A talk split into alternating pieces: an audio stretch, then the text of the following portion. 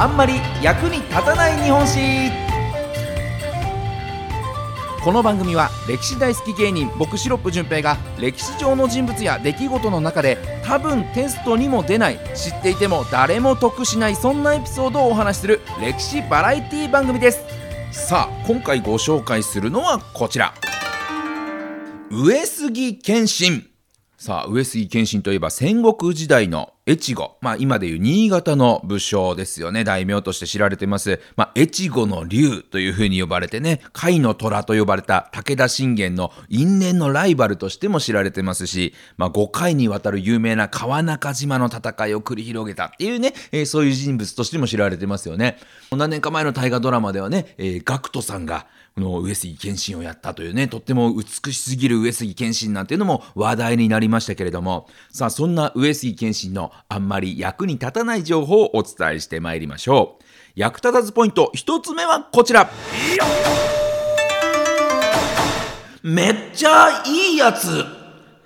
いいやつなんですよ。上杉謙信は。えー、まあ、の子供の頃からね、こう残念ながらのお父さんに愛してもらえなくて、で、お兄ちゃんがね、お家を継ぐからって言って、幼いうちにお寺に入れられて、お坊さんの修行をしていた上杉謙信なんですけれども、まあ、そこでね、お坊さんの修行をしている中で、慈悲の心、まあ、誰にでも分け隔てなく、みんなに優しく接しなさいよっていうことを学んで育ったんですね。で、仲が悪かったお父さんが亡くなって、で、家を継ぐことになったお兄ちゃんも病気がちで、最終的にこの謙信が家を継ぐことになったんですけれども、この慈悲の心を持って育った謙信ですから、義、義理人情の義、義の戦いばっかりすることになるんですね。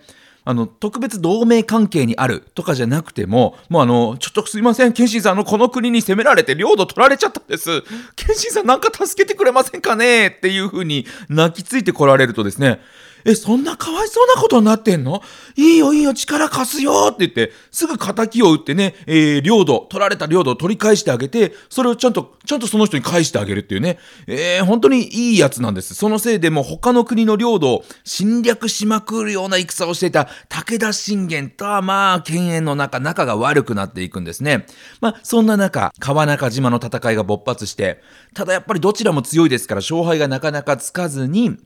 こう5回も戦いを繰り広げる、そんなライバル関係になっていくんですね。さあ、そんな因縁のライバル、武田信玄ですけれども、ある時、同盟を結んでいた今川氏、今川さんちとね、ちょっと仲悪くなっちゃって、今川のとこが、もういいよ、もう、もう信玄のとこにはね、もうお塩の流通止めますって言い出したんですね。で、信玄の領土、山梨県というのは海がないので、塩は他の国から仕入れてくるしかないわけですよ。まあ、塩がないと人間生きていけないですから、体にも影響出てしまうし、兵糧としても、まあ、非常に大事とされている梅干しとか味噌みたいな保存食も作ることができない。だからつまり塩がなくなってしまうと、国が衰退してしまう。人が生きていけない。そんな大事なものが塩なんですね。そんな大事な塩が、この信玄の国には入ってこない。っていう風になってしまって、その状況を知った宿敵上杉謙信、よーし、今こそ信玄をぶっ潰すチャンスだとはならずに、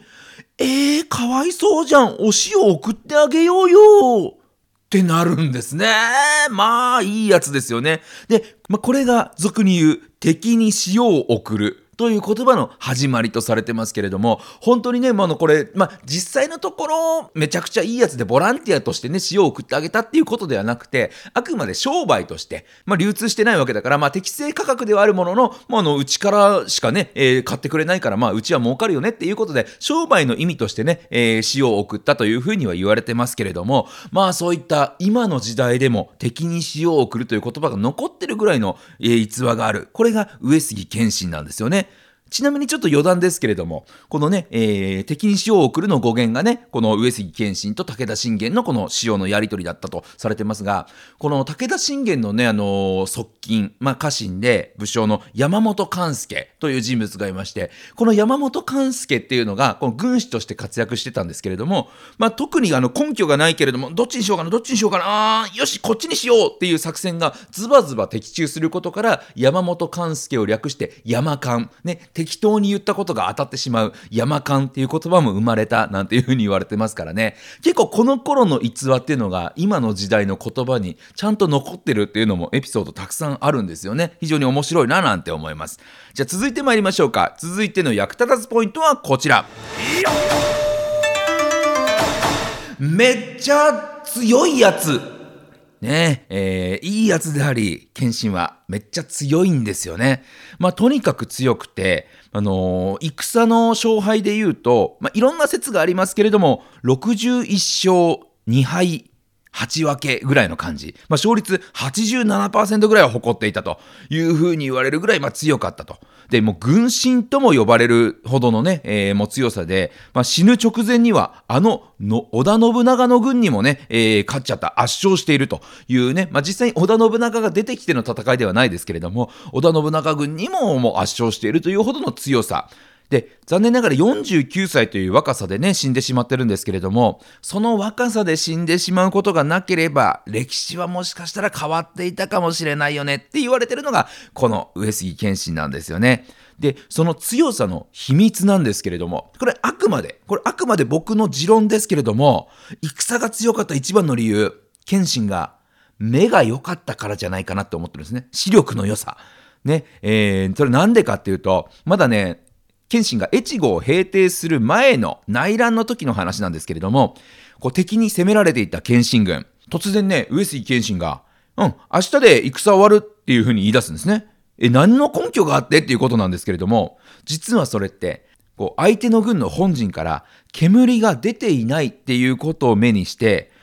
煙が出てない、つまり料理をしていないっていうことは、兵糧が尽きてるんだなっていうことをわかるわけですよ。だから明日相手の軍は兵糧がないので撤退していく。だからその背中を打てば勝てるんだっていうふうに分析しまして、実際に謙信の予想した通り相手は翌日撤退していきました。その背を打って見事謙信が勝ってしまったというそんな戦があるんですね。これもやっぱり謙信の視力の良さで勝利に導いたっていうことじゃないかと思うんですよね。さらにそれだけじゃないんです。逆に川中島の戦い、ね、え武田信玄との戦いですね。この川中島の戦いでは、ある日、武田信玄の軍からいつもよりたくさんの煙が上がってるのを見つけるんですね。これは明日敵が総攻撃を仕掛けてくるなっていうふうに煙から分析しまして、だから今上杉軍の本陣を動かして敵の裏を囲おうっていう作戦を立てるんですね。実際にその作戦が功を奏して、まあ、残念ながらね、えー、信玄を討ち取るというところまではいかなかったんですけれども、見事裏をかくという、そんな、えー、作戦を成功させているんですね。なので本当目が良かったことが強さの秘密の一つだったんじゃないかと思うんですよね。確かにその時代、ね、あの、メガネだとかコンタクトですとか視力矯正するものがないですから、目が良くないとやっぱり戦って多分できなかったかったんじゃないかなと思うので、まあこれもあくまで僕の想像ですけれども、もう上杉謙信相当ブルーベリーを食べてたんじゃないかなというね、そんな気がしますよね。えー、まあそれだけでも視力の良さというのは戦にも直結するのかもしれない、そんなお話です。では、役立たずポイント3つ目参りましょう。こちら。実は女性だった説。まあこれも非常に有名な話ではあるんですけれども、これって現代に入ってから言われている説らしいですね。の大河ドラマでも先ほど言ったように GACT さんがもう美しい謙信を演じてて、まあ、こんな感じだったのかもなっていうふうにイメージされるんですけれども、で、なぜそんな謙信は女性だったっていう説が言われ始めたのか。これって元を正していくと、小説家、矢切留夫さんという方が言い出した説で、この矢切さんがですね、いろいろ調べていく中で、スペインの修道院から出てきた資料、スペインのね、えー、資料に日本のことが書かれていて、そこに、謙信の甥っ子である上杉景勝さんのことが書かれてるんですね。で、その文章では、上杉景勝のおば、おばさんが佐渡の金山を開発して、えー、上杉家にはたくさんの金があるんだっていうような文章があるんです。確かに、謙信が男であれば、おじっていう書き方をするんですけれども、この文章にはおばって書かれていることから、上杉謙信っておばってことは女だったんじゃないっていうふうに、えー、言われたりですとか、あと当時民衆の間で流行っていた歌がありまして、その、えー、歌詞にですね、マントラ様は男も及ばぬ大力無双っていう、えー、歌詞があるんです。で、謙信は名前を何度も何度も変えてるんですけれども、正虎、ね、政治のせいに、えー、タイガーの虎、正虎と名乗ってた時期がありまして、まあ、これを万虎、ね、えー、万所みたいな、えー、読み方で、政治のせいを万と呼んで、万虎っていう風に呼ばれていたっていうことで、万虎様は男も及ばぬ大力無双。男性であれば男も及ばぬなんて言い方はしませんよね。男も及ばぬ大力無双って言われるのは女性だよねっていうところから上杉謙信が女性だったという説がね、えー、広く知られるようになっていってるんですね。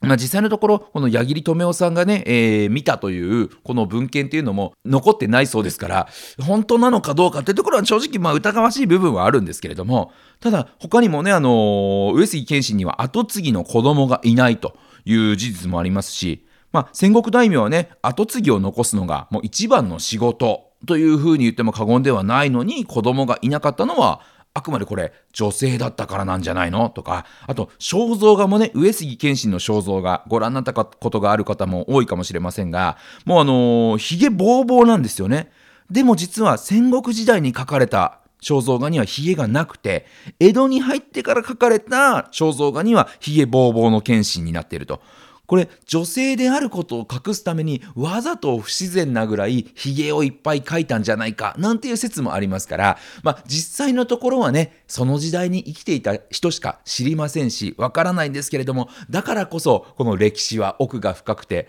これもしかしてね、この上杉謙信が歴史に名を残す戦国武将謙信が女性だったのかなっていうのは非常にこうロマンがあるお話だななんていう気がしますよね。まあ、今後いろんな資料が見つかっていけばね、えー、男性だったのか女性だったのかどんな人物だったのかということがより明らかになっていきますからもしかしたらねもう10年後20年後30年後の大河ドラマではね女性としての上杉謙信が描かれるそんな時代がやってくるのかもしれないですね。ということで、えー、今日は、えー、上杉謙信ご紹介させていただきました。また来週お耳にかかりましょう。さよなら。